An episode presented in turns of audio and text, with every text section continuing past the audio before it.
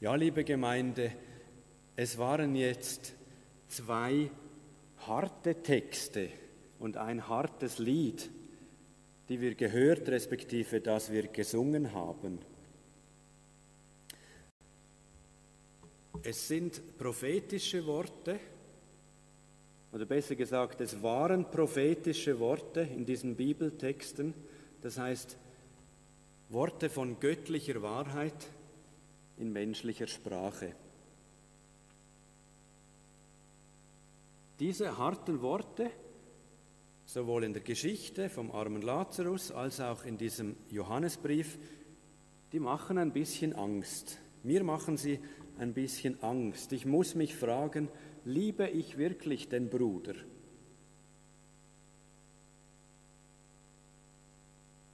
Oder bin ich vielleicht sogar der Reiche, der in diesem Leben schon alles hat an guten Gaben und der nichts mehr zugute hat im jenseitigen Leben? Könnte sein. Bin ich vielleicht der, im Lied ist er vorgekommen, der, der vergisst, was ihm alles vergeben worden ist und der selbst unbarmherzig ist mit dem anderen. Bin ich vielleicht der, zumindest manchmal, bin ich vielleicht immer der? Ich habe gesagt, das waren prophetische Worte, diese beiden Bibeltexte. Der eine Brief von Johannes, der ging an irgendeine Gemeinde, in eine konkrete Situation hinein wurde er wahrscheinlich geschrieben. Und die Geschichte vom armen Lazarus und dem reichen Prasser, die wurde erzählt von Jesus an die Pharisäer.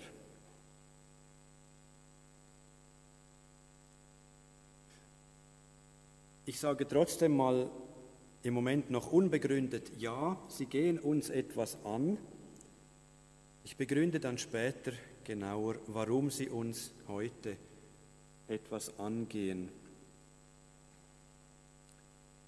Aber zuerst noch schauen wir darauf, wen gingen sie ursprünglich an. Das Risiko ist manchmal da, dass man die Bibel liest und dann diesen Zwischenschritt vergisst. Dass man sie liest und denkt, ja, das geht mich jetzt sofort etwas an. Wenn man das so macht, dann verpasst man manchmal die tiefere Bedeutung.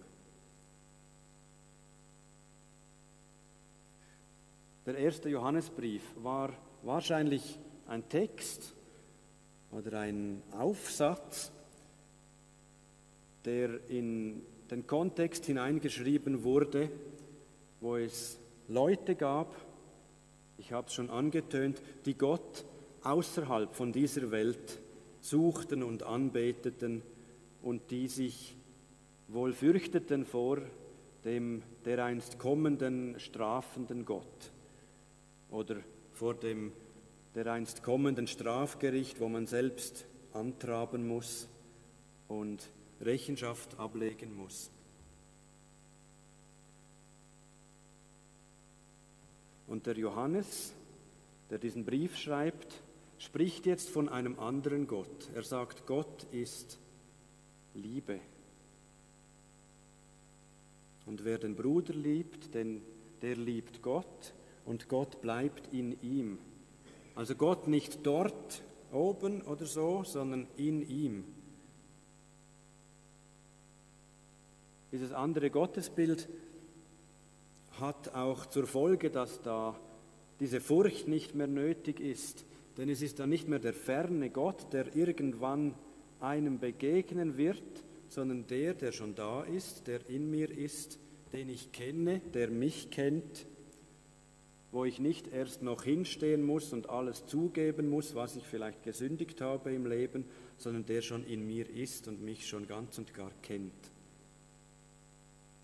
Das musste offenbar diesen Leuten, die diesen Johannesbrief bekommen haben, gesagt werden, dass wir Christen nicht diesen fernen Gott komm, äh, anbeten und den gnädig stimmen müssen. Ja, und wer war angesprochen in der Geschichte mit dem armen Lazarus? Ich vermute die Pharisäer, also Leute, die auch nach Gott gefragt haben, Leute, die immer wieder Jesus begegnet sind und viel mit ihm diskutiert haben, nicht Leute, die uninteressiert sind, sondern Leute, die es recht machen wollten, aber komme auf diesen Schluss, weil es ein, ein, im Abschnitt vorher entsprechend heißt, Leute, die am Geld hingen. Und diesen Leuten, diesen Pharisäern, die eben am Geld hingen, denen sagt Jesus mit dieser Geschichte, Achtung, ihr habt euer Gutes schon empfangen. Und auch wahrscheinlich der gestreckte Finger ist zu hören, zu sehen, und ihr habt nicht geteilt mit den Armen. Es ist eine Warnung an diese, die selbst das Geld lieben, die es lieber für sich haben.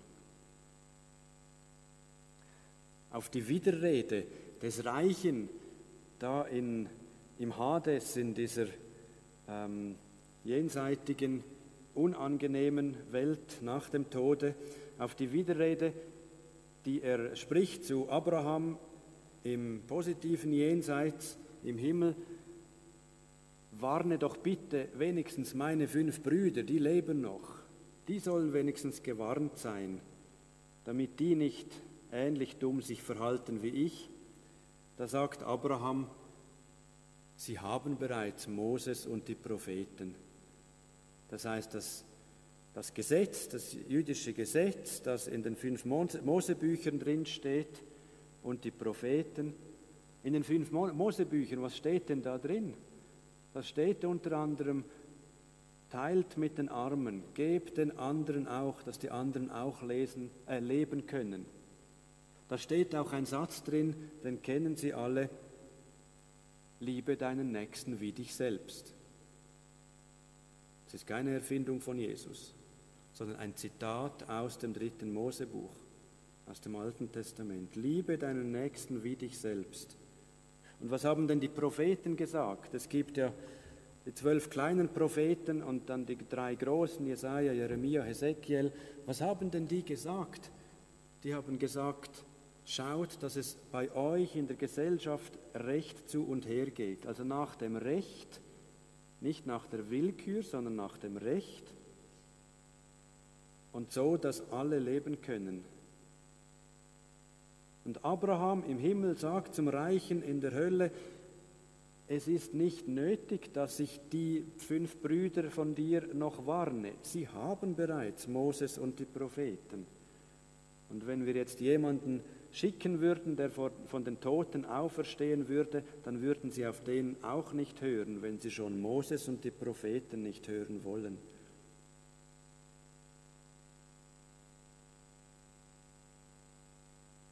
Jetzt zur Frage, ob die Texte uns etwas angehen. Ich habe mal behauptet, ja. Und die Begründung, warum ich das so sage, dass die Texte uns heute etwas angehen, ist, dass ich nicht glaube, dass wir aus Zufall hier sind.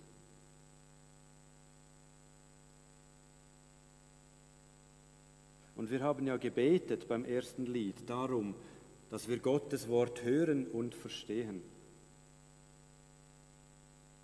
Wenn also jemand von uns hier heute etwas gehört hat, der höre darauf. Wenn jemand von uns hier, der Gemeinde, die hier anwesend ist, oder von denen, die von zu Hause aus oder vielleicht vom Altersheim aus zuhören, wenn jemand von uns etwas gehört hat in den letzten Minuten, das ihn oder sie angesprochen hat, dann höre er darauf oder höre sie darauf. Leidet vielleicht jemand in unserem Umfeld? Gibt es jemand, der in meinem Umfeld leidet? wie so ein Lazarus. Gibt es da einen Lazarus in der Nähe? Überlegen Sie das jetzt.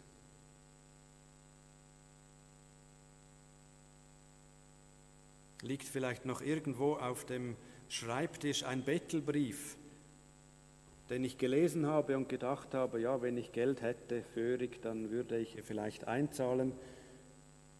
Aber vielleicht ist er wichtig. Und wenn Ihnen nichts in den Sinn kommt, ich hätte auch noch ein paar Ideen, wenn man unterstützen könnte. Jemand hier, jemand dort, der dritte dort. Ich sage die Namen nicht, aber wenn Sie Ideen brauchen, wen man unterstützen könnte, einfach melden. Es sind auch Lazarusse mit Schwielen. Ob die Hunde kommen und diese lecken, weiß ich nicht, hoffe nicht. Aber es sind auch Leute, die will man eigentlich nicht sehen, weil sie eben in der Armut sind oder irgendwie Ausländer sind und man denkt, ja, die sind halt selber schuld oder der Staat sollte, was auch immer man immer denkt, der reiche Mann in der Geschichte hat sicher auch viele Gründe sich überlegt, warum der arme Lazarus draußen bleibt. Aber es gibt diese Lazarusse auch heute. Oder gibt es jemanden, den Sie lieben sollten? Einen Bruder, der jetzt geliebt werden sollte? Wenn eine Person in Erinnerung kommt, dann jetzt überlegen, was ist zu tun? Wie kann ich diese Liebe zeigen? Wie kann ich diesem Bruder, dieser Schwester, diesem Tier vielleicht begegnen? Diese Aufforderung gilt. Und sie gilt in dieser Deutlichkeit, ich sage jetzt nicht mehr in dieser Härte. Vorher habe ich gesagt, es sind harte Texte. Sage ich jetzt nicht mehr. Ich sage in dieser Deutlichkeit. Die Aufforderung, den Bruder zu lieben, sich um den armen Lazarus zu kümmern, die Aufforderung gilt in aller Deutlichkeit und sie bleibt bestehen als ständige Aufforderung an uns. Gleichzeitig gilt auch das, was sonst in der Bibel steht, namentlich auch im ersten Johannesbrief, Jesus ist gekommen zur Vergebung unserer Schuld. Alles, was nicht dem Liebesgebot entsprochen hat in unserem Leben, das tut uns jetzt leid. Wir geben es Jesus. Er ist gekommen dafür. Und ein kleines Detail noch aus dem Text, den ich vorgelesen habe. Es heißt da die vollkommene Liebe. Wer den Bruder nicht liebt irgendwie und dann der hat, der ist noch nicht vollkommen in der Liebe. Für mich ist das so ein, ein Hoffnungswörtchen. Es ist übrigens im Griechischen, in der Ursprache, nicht ein Adjektiv, sondern ein Verb. Also der ist in der Liebe, hat er sich noch nicht vollkommnet. Auf Deutsch tönt es ein bisschen doof, darum übersetzt man es meistens als Adjektiv. Dessen Liebe ist noch nicht vollkommen aber es ist ein Verb. Wer den Bruder noch nicht liebt, der ist auch in seiner Liebe zu Gott noch nicht vollkommenet, der ist noch nicht vollkommen geworden. Und das ist für mich ein großer Ansporn, diese ethische Aufforderung nicht auf die Seite zu schieben, sondern mir vorzunehmen, ich will je länger, je mehr vollkommen werden. Wenn ich es bis heute nicht war, ab heute will ich je länger, je mehr vollkommen werden in dieser Liebe zu Gott, die sich in der Liebe zum Bruder zeigt. Amen.